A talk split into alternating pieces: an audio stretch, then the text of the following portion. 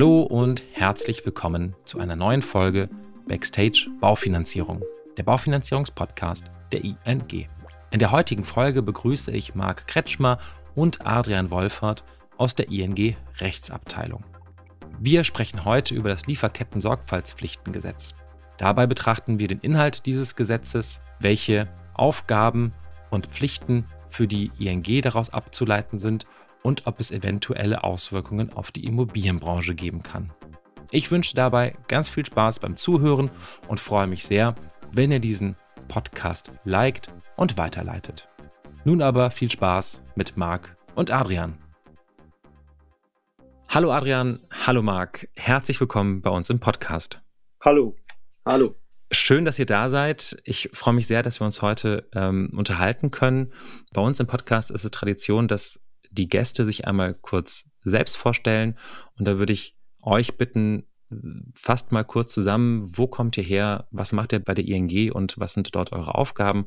Und da würde ich vorschlagen, Adrian, fang du doch mal ganz kurz an und Marc schließt sich dann an, damit wir euch einmal ganz kurz kennenlernen können. Ja, gerne. Mein Name ist Adrian Wolfert. Ich bin seit sechs Jahren bei der ING äh, in der Rechtsabteilung und betreue vornehmlich die Bereiche Baufinanzierung und den Partnervertrieb. Mhm. Dann kann ich den Ball schon aufnehmen. Also mein Name ist Marc Kretschmer. Ich bin auch seit äh, knapp sechs Jahren bei der ING in der Rechtsabteilung.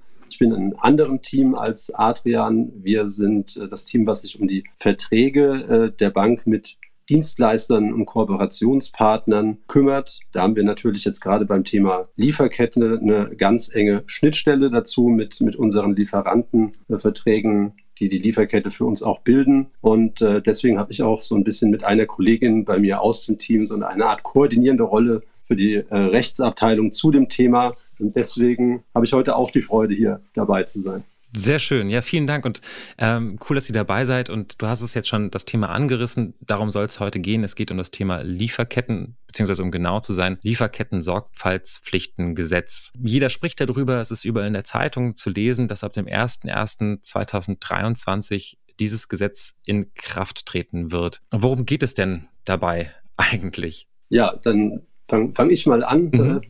Äh, also das Gesetz tritt für ein paar Unternehmen schon äh, ab dem 01.01.2023 in Kraft, für eine weitere Charge an Unternehmen dann erst zum 01.01.2024 und zwar je nach Größe mhm. für äh, Unternehmen ab äh, 3000 Mitarbeitern kommt das Gesetz früher. Den äh, traut man offensichtlich zu, da die Herausforderung schneller anzupacken. Also für Unternehmen mit Mitarbeitern mit von mehr als 3000 äh, im Inland, die fangen ab dem 01.01.23 an. Mhm. Unternehmen mit 1000 oder mehr Mitarbeitern sind dann ab dem 1.2024 dran. Und um was geht es?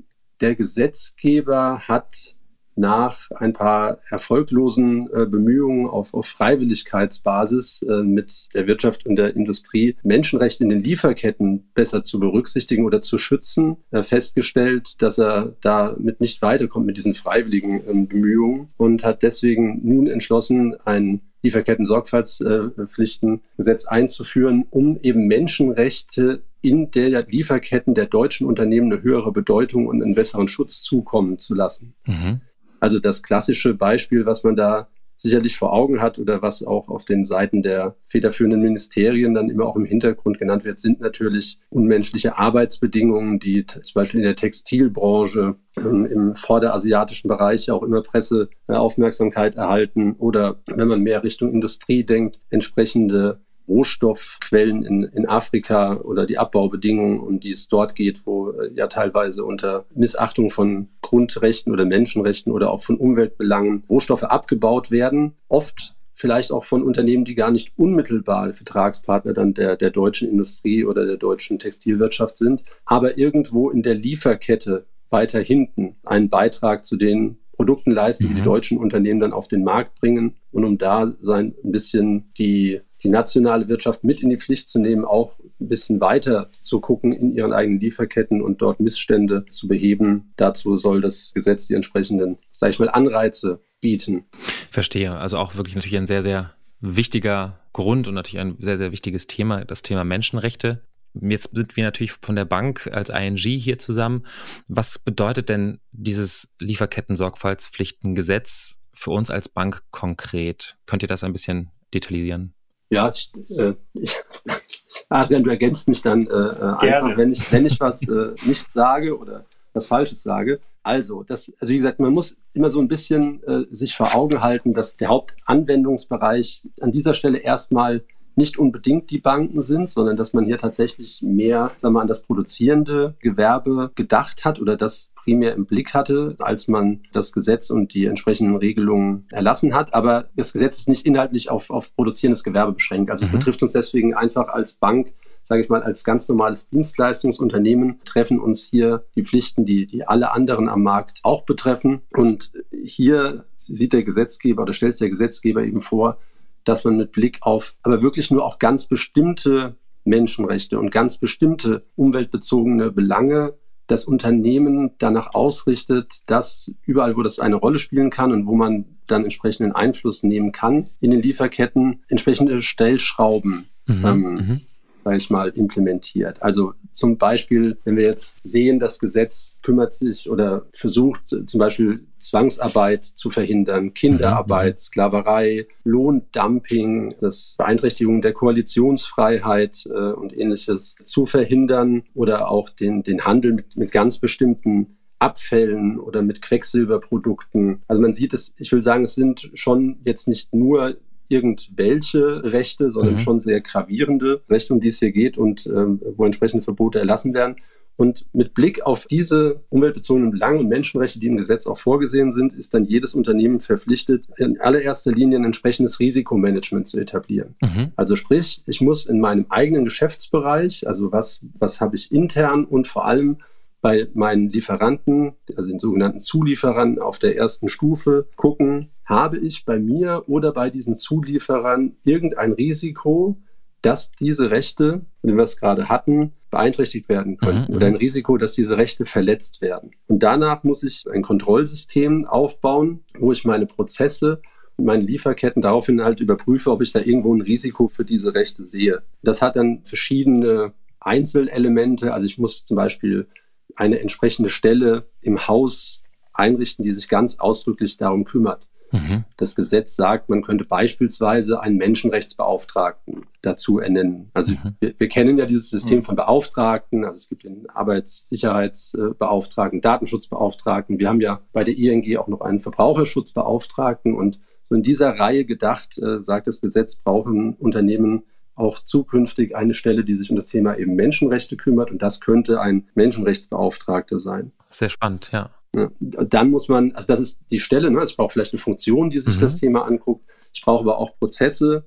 Ich muss eine Risikoanalyse implementieren. Also ich muss mir einfach Gedanken darüber machen, was habe ich im eigenen Geschäftsbereich oder auch bei den Zulieferern wo ich ein Risiko haben könnte. Ja, und da sieht man, was ich vorhin sagte, dass das natürlich dann zunächst mal vielleicht eher Themen sind, die das produzierende Gewerbe betreffen, weil wir als Bank, sage ich mal, jetzt nicht mehr so viele Zulieferer aus Regionen der Welt oder aus Branchen haben, wo man gleich an solche Risiken denkt, wie sie das Gesetz aufzählt. Aber dennoch müssen wir uns dazu positionieren. Also wir müssen uns als Bank Gedanken dazu machen, wie möchten wir grundsätzlich mit diesen Risiken umgehen. Wir müssen auch mhm. eine entsprechende Grundsatzerklärung abgeben. Ja, also es eines die Funktion, das andere ist eine entsprechende, entsprechende Dokumentation, dass man sagt, so möchten wir uns als Bank dazu aufstellen und wir müssen dann die entsprechenden Analysen eben fahren und überprüfen, müssen wir irgendwo im eigenen Geschäftsbereich oder entlang unserer Zuliefererketten sogenannte Präventionsmaßnahmen und wenn wir Risiken entdecken, sogar Abhilfemaßnahmen einleiten. Dazu sagt das Gesetz dann natürlich noch mal etwas mehr im Detail. Mhm, verständlich, ja.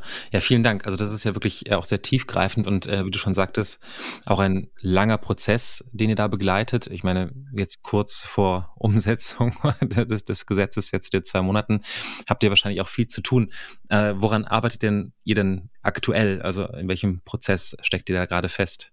Ja, man muss sehen, dass das Gesetz nicht sozusagen komplett am 01.01.2023 umgesetzt werden muss oder mhm. schon umgesetzt worden sein muss, sondern dass ab da die Umsetzung eigentlich beginnt. Also wenn ich jetzt gesagt habe, man muss zum Beispiel bei den unmittelbaren Zulieferern gewisse Präventionsmaßnahmen etablieren, wenn man ein Risiko bei ihnen festgestellt hat, dann startet dieser Vorgang im Prinzip am 01.01.2023. Mhm. Also ich, ich muss jetzt vor allem erstmal Vorbereitungs- Handlungen treffen, sodass ich am 01.01.23 sozusagen den Schalter umlegen kann und sagen kann, okay, ab jetzt, 1. Januar, fahre ich zum Beispiel eine Risikoanalyse auf alle meine Zulieferer.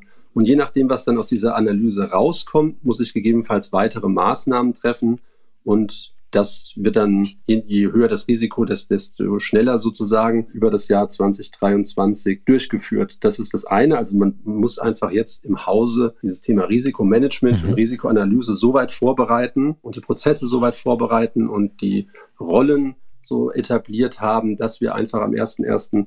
23 loslegen können. Wir müssen darüber hinaus, ich hatte es vorhin schon gesagt, wir brauchen eine Grundsatzerklärung, also ein Statement, wie wir uns zu dem Thema Menschenrechte und diesen Umweltrisiken äh, aufstellen. Auch die müssen wir entsprechend vorbereiten, damit wir sie ab dem nächsten Jahr der interessierten Öffentlichkeit dann auch zur Verfügung stellen können. Und wir müssen auch als Umsetzung der gesetzlichen Anforderungen ein Beschwerdemanagement für das äh, Thema einrichten. Also wenn man es so will, so eine Art Hotline, wo sich auch mhm. Betroffene an die Bank wenden könnten, wenn sie bei einem Zulieferer von uns arbeiten, wo entsprechende Verletzungen der Menschenrechte irgendwie in Rede stehen würden. Also das sind so die Hauptsachen, die erledigt werden müssen jetzt bis zum 01.01.23 und ja, ab dann muss ja. es alles direkt umgesetzt werden und nachgehalten werden. Und dann geht es erst richtig los. das ist ja dann, wirklich, dann geht der Prozess ja, also ich finde es wahnsinnig spannend, also was, was jetzt da auch in Zukunft dann auf euch zukommt und welche Prozesse dann noch angestoßen werden müssen. Das ist etwas, was man gar nicht so auf dem Schirm hat. Also vielen Dank für diese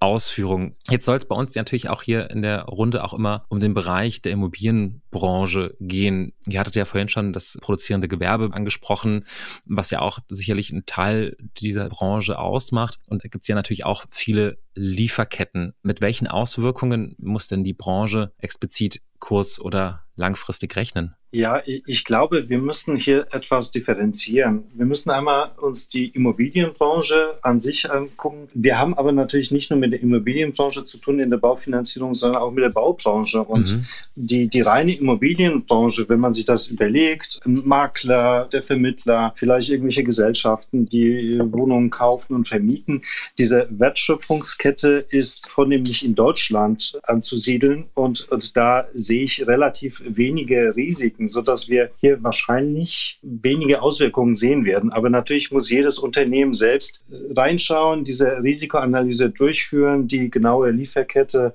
sich angucken und gucken, haben wir irgendwo menschenrechtsbezogene Risiken. Auf der anderen Seite haben wir die Baubranche. Da sehe ich schon äh, höhere Risiken. Ja. Äh, das sieht auch der Gesetzgeber, also zumindest in dem Gesetzentwurf kann man lesen, dass bei der Baubranche höhere Risiken hinsichtlich menschenrechtsbezogener Verletzungen gegeben sind. Und da könnte natürlich was passieren, mhm. wenn wir von großen Bauunternehmen sprechen. Die müssten sich ansehen, woher kommen denn die, die, Mitarbeiter, woher kommen denn die ganzen Materialien und so weiter und so fort. Mhm. Und jetzt mal den Blick auf unsere Partner gerichtet. Glaubt ihr, dass es dort zu zusätzlichen Prüfungen kommen kann? Ja, das werden wir sehen. Also eins ist klar, natürlich sind unsere Vertriebspartner ein Teil der Lieferkette. Wir mhm. vergeben Darlehen und sind auf unsere Vertriebspartner angewiesen. Wie Marc vorhin schon gesagt hat, wir werden erstmal eine Risikoanalyse durchführen. Wir werden unsere vertraglichen Beziehungen zu den verschiedenen Zulieferern analysieren und uns erstmal anschauen, wo sind denn die höchsten Risiken. Mhm, wir mhm. werden zuerst natürlich die Vertragspartner ansprechen, bei denen wir die höheren Risiken sehen. Ich möchte jetzt nichts vorwegnehmen, gehe aber davon aus, wenn wir ganz normale kleine Vertriebspartner vor Ort haben, dass dort keine menschenrechtsbezogenen Risiken zu sehen sein werden und so dass wir ich hoff's. hoffentlich äh, keine zusätzlichen Prüfungen äh, vornehmen werden. Und äh, wenn man jetzt den vertraglichen Aspekt schon mal angerissen hat, gibt es denn vertragliche Anpassungen in unseren Verträgen zwischen der ING und den Vertriebspartnern, die künftig erforderlich sein werden? Das können wir derzeit noch gar nicht sagen, weil, mhm. weil wir tatsächlich diese Risikoanalyse durchführen müssen. Sollten wir aufgrund der Risikoanalyse, das, aber das betrifft natürlich alle Vertragspartner, zu dem Ergebnis kommen, dass es ein erhöhtes Risiko gibt, dann sind wir verpflichtet, bestimmte Präventionsmaßnahmen durchzuführen und mhm. dazu können auch vertragliche Anpassungen dazu gehören. Verstehe, okay. Jetzt nochmal Richtung Thema Baufinanzierung und auch die Materialien, die in der Baubranche verwendet werden. Müssen wir denn künftig auch die von unseren Kunden verwendeten Materialien nach dem Lieferketten-Sorgfaltspflichtengesetz berücksichtigen? Jetzt mal als Beispiel eine Photovoltaikanlage aus China. Könnt ihr dazu was sagen? Ja, die, die Antwort ist eindeutig nein. Mhm. Also die, die Kunden sind nicht ein Teil der Lieferkette. Okay. Du musst dir das so vorstellen, wir erbringen eine Dienstleistung. Unsere Dienstleistung ist die Darlehensvergabe. Das heißt, alle Unternehmen, die wir benötigen, um diese Dienstleistung zu erbringen, sind ein Teil der Lieferkette. Das sind die Vertriebspartner, das können aber auch IT-Dienstleister sein, alles Mögliche. Aber der Endkunde empfängt dann diese Dienstleistung und mhm. ist logischerweise nicht ein Teil der Lieferkette. Und wir müssen nicht darauf achten, dass die verwendeten Materialien ordentlich hergestellt worden sind unter menschenwürdigen Umständen. Natürlich würde ich jedem empfehlen, sich Gedanken darüber zu machen. Woher kommt denn das? Aber das gilt nicht nur für die Baubranche oder wenn ich mir ein Haus kaufe, sondern auch wenn ich mir eine Hose oder ein Hemd oder ein T-Shirt kaufe. Völlig richtig, ja. ja. Also gibt es viele Ecken im alltäglichen Leben, an denen man sich diesen Gedanken mal durch den Kopf gehen lassen sollte. Das ist völlig richtig. Mal ganz idealistisch gesprochen und jetzt mal auch von euch persönlich. Was glaubt ihr denn, wird das neue Gesetz die Welt verändern? Wir gucken uns gerade so ein bisschen an. Also eine kurze Pause und einmal angeschaut. also, das ist natürlich eine sehr weitreichende Frage, ob dieses Gesetz die Welt verändern mhm, wird. Mhm. Ob man es jetzt ganz so, so weitreichend beantworten kann, weiß ich nicht. Aber ich glaube schon, es kann einen Beitrag dazu leisten. Also in verschiedener Hinsicht. Zum einen muss man ja schon sagen, dass die deutsche Wirtschaft mit einfach ihrer Stärke und ihrer Präsenz auf den Weltmärkten schon wahrscheinlich einen, einen gewissen Einfluss ausüben kann, zumindest mhm. bei bestimmten Lieferketten. Also, dass überhaupt keinen Effekt hat oder irgendwie nur auf dem Papier gut aussieht, das glaube ich nicht. Ich glaube, es kann sich schon was verändern. Mhm. Aber bei aller Bedeutung, sage ich mal, die Deutschland äh, wirtschaftlich hat. Alleine dieses Gesetz äh, kann natürlich auch nicht die Welt verändern oder das Thema so umsetzen, dass es damit überhaupt keine Schwierigkeiten mehr in Zukunft gibt. Aber es ist nicht das einzige Gesetz, was es in diesem Dunstkreis, sage ich mal, gibt. Also mhm. gerade beim Thema, was äh, Adrian hat es vorhin, glaube ich, auch ausdrücklich genannt, also auch Zwangsarbeit oder äh, Kinderarbeit und ähnlichem,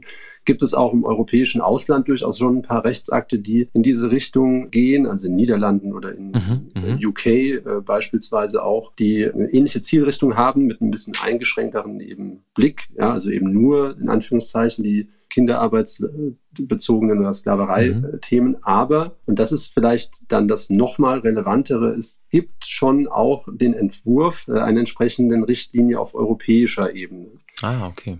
Also während wir hier jetzt in Deutschland, sage ich mal, schon mal voranschreiten und schon mit einer nationalen Regelung auf den Markt gehen, finden auch schon Beratungen auf EU-Ebene statt. Es gibt auch da schon einen ersten Entwurf für ein entsprechendes Gesetz und der könnte sogar noch mal in manchen Teilen etwas weitreichender werden, als es jetzt das, das deutsche Gesetz ist. Und was man so mitbekommt aus den entsprechenden europäischen Verfahren, ja, wird es nicht mehr, sage ich mal, allzu lange dauern, bis man da äh, auch zu einem entsprechenden Entwurf kommt. Und wenn man dann natürlich dann in der ganzen EU entsprechende Regelungen hat, dann kann man die Frage wahrscheinlich auch noch mal ein bisschen, noch mal ein bisschen positiver beantworten. Wahrscheinlich, ja. Aber es klingt auf jeden Fall, oder es lässt auf jeden Fall schon mal Hoffnung schöpfen, finde ich, dass es schon mal in die richtige Richtung geht. Und wenn es jetzt vielleicht auch erstmal kleine Schritte sind, dann ist es auch, glaube ich, immer schon mal etwas mehr als gar nichts zu tun, wie ich finde. Ihr Lieben, wir sind jetzt tatsächlich schon am Ende unserer kleinen Podcast-Folge angekommen. Vielen, vielen lieben Dank, dass ihr unseren Zuhörern mal ein bisschen Licht ins Dunkle der Lieferketten-Sorgfaltspflichtengesetze gebracht habt.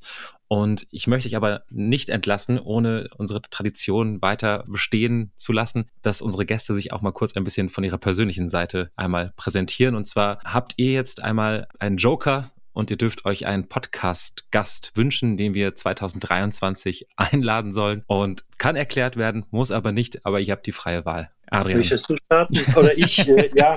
Äh, ich, ich, habe mir Gedanken darüber gemacht. Also mhm. ich habe keine konkrete Person, aber ich, ich habe ja gesagt, dass ich die, die Themen Baufinanzierung betreue. Mhm. Und, und in der Baufinanzierung, wenn wir so ein Darlehen vergeben, äh, haben wir sehr viele Pflichten, Informationspflichten, Pflichtangaben in den Verträgen. Was mich interessieren würde, wäre tatsächlich die Sicht eines Vermittlers, der dann einen direkten Kontakt zu dem Kunden hat, der dann vielleicht sagt, welche dieser vielen Informationen sind tatsächlich mhm. relevant für den Kunden? Worauf schauen denn die Kunden? Ich frage das deswegen im Hinblick darauf, dass die Wohnimmobilienkreditrichtlinie wieder neu reviewed wird auf europäischer Ebene mhm. und da sollen wieder neue Verpflichtungen reinkommen. Ich hoffe, dass man das äh, vielleicht mal, mal äh, etwas vereinfacht und einfach auch vom, von Seiten des Kunden mal die Inputs bekommt. Worauf achtet denn ein Kunde, wenn er oder sie sich für ein bestimmtes Darlehen entscheidet. Und mhm, ich glaube, mhm. die, die Finanzierungspartner sind da die besten Podcast-Teilnehmer, die uns das beantworten können. Also hätten wir dich dann auf jeden Fall als Zuhörer gewonnen, wenn wir einen unserer Vermittler ja, dann sicher. im Podcast hätten. Super. Und Nummer zwei, wen sollen wir noch einladen? Ja, Adrian hat sich natürlich jetzt wieder sehr professionelle äh, Gedanken dazu gemacht. Soweit äh, bin ich nicht gekommen und ich war schon bei etwas äh, außergewöhnlicheren Kandidaten, aber ich dachte mir, realistischer soll es vielleicht dann doch auch sein. Aber ich hatte, ich hatte äh, einen anderen Gedanken und zwar habe ich vor kurzem doch mit großer Freude und Begeisterung auch die Spiele der deutschen Basketballnationalmannschaft äh, mhm, gesehen. Mhm mit denen sind wir auch ziemlich eng verbunden als ING Deutschland. Und ich dachte mir, das könnte doch mal auch ein ganz interessanter Gast im, im Podcast sein. Also ein Trainer oder ein Spieler der Mannschaft, die einfach mal so ein bisschen berichten, wie sie da als Team und auf dieser Euphoriewelle, die sie dann im eigenen Land hatten, Stimmt, doch so ja. weit gekommen sind und diesen Erfolg, den sie da erzielen konnten, das würde ich mir spannend vorstellen. Das würde ich gerne mal hören. Das ist eine schöne Idee und würde mir auch persönlich sehr viel Spaß machen, weil ich es auch mit Spannung verfolgt habe. Also ich werde beide Ideen mal mitnehmen mal schauen, was wir hinbekommen. Am Ende auf jeden Fall schon mal vielen, vielen lieben Dank, dass ihr beide euch heute die Zeit genommen habt, mit mir in den Austausch zu gehen. Ich wünsche euch weiterhin viel Erfolg, jetzt auch gerade dann ab dem 1.1., wenn es dann so richtig losgeht, die Analysen zu betreiben und das Thema weiter voran zu begleiten. Danke, dass ihr dabei wart. Ich wünsche euch weiterhin alles Gute und an die Hörer dieses Podcasts vielen Dank, dass ihr heute wieder eingeschaltet habt. Ich freue mich, wenn wir uns bei der nächsten Folge wiederhören. Lasst uns einen Like da oder teilt auch gerne den Podcast unter Kolleginnen, Kollegen, Freunden und ich freue mich dann aufs nächste Mal. Marc, Adrian, alles Gute euch und bis bald. Danke. Danke. Hat Spaß gemacht. Tschüss. Tschüss.